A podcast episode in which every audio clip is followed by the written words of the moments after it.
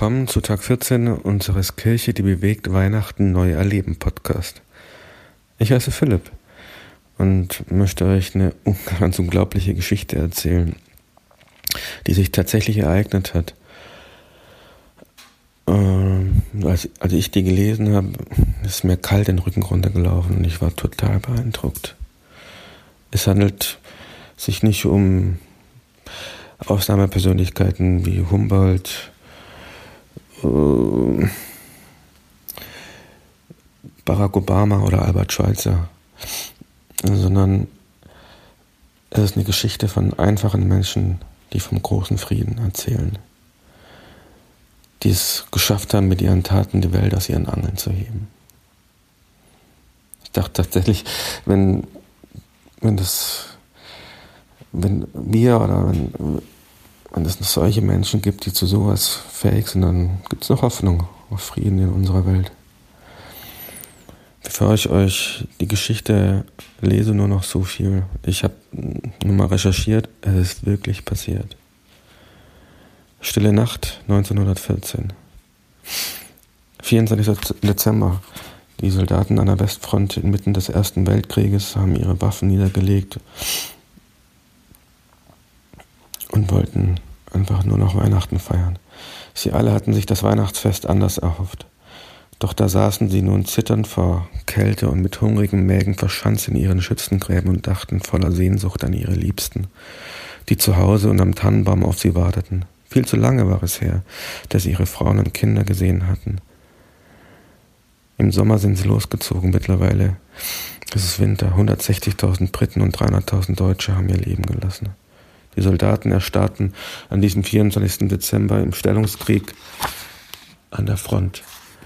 20 Meter voneinander entfernt saßen sie abgeschottet in ihren Gräben, nichts ging mehr voran. Der Mut eines Einzelnen, der an diesem heiligen Abend zitternd und angsterfüllt, aber dennoch mit einem Funken Hoffnung und der Sehnsucht nach Frieden in einem der Gräben saß, veränderte alles.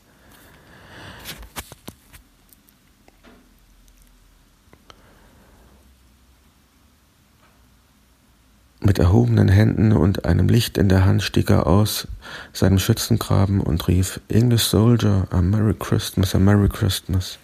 Das war der Anstoß, dass auch die Männer auf der gegenüberliegenden Seite zaghaft die Waffen niederlegten und aus ihrer Deckung kamen.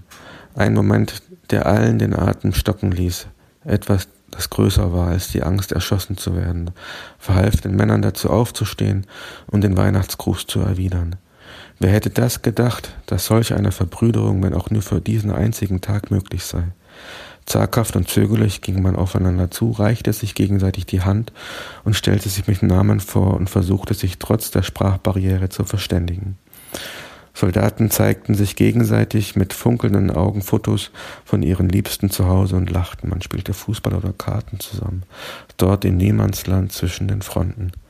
Andere standen zusammen, verschenkten kleine Geschenke, teilten sich ihren Tabak und ihre letzten Süßigkeiten. Diese besondere Atempause zwischen den Fronten ging in die Geschichte ein. Ein wahrer Weihnachtsfrieden.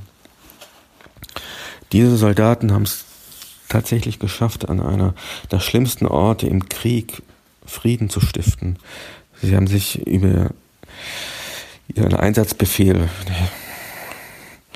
den Gegner wegzupusten, hinweggesetzt. Sie waren es leid, dass man ihnen ihre Freiheit, ihre Würde, ihre Selbstbestimmung genommen hat. Sie wollten nur noch Frieden und nahmen sich die Freiheit, ihre scheinbar aussichtslose Chance auf Frieden. Es war ein gewaltiges Risiko, dabei zu sterben, aber die Sehnsucht auf Frieden war größer als der sichere Schützengraben. Gott hat das an Weihnachten auch gewagt. Jo. Auch er hat den, den Himmel verlassen und, und wäre tatsächlich in den ersten Tagen fast umgekommen von Herodes. Aber ihm war es das Risiko wert. Wir sind es ihm wert. Gott kommt mit ja, mit erhobenen Händen auf uns zu und wünscht sich nichts mehr als Gemeinschaft mit dir und mir. Und Was machst du? Erschießt du Gott? Aus Furcht, aus Angst, aus Wut, aus Frust oder was auch immer du für eine Vorstellung von Gott hast.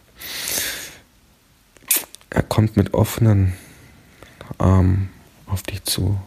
Friedensangebot. Komm doch raus aus deinem Schützengraben und fang an, auf Gott zu vertrauen. Und noch eine Sache. Oft ähm,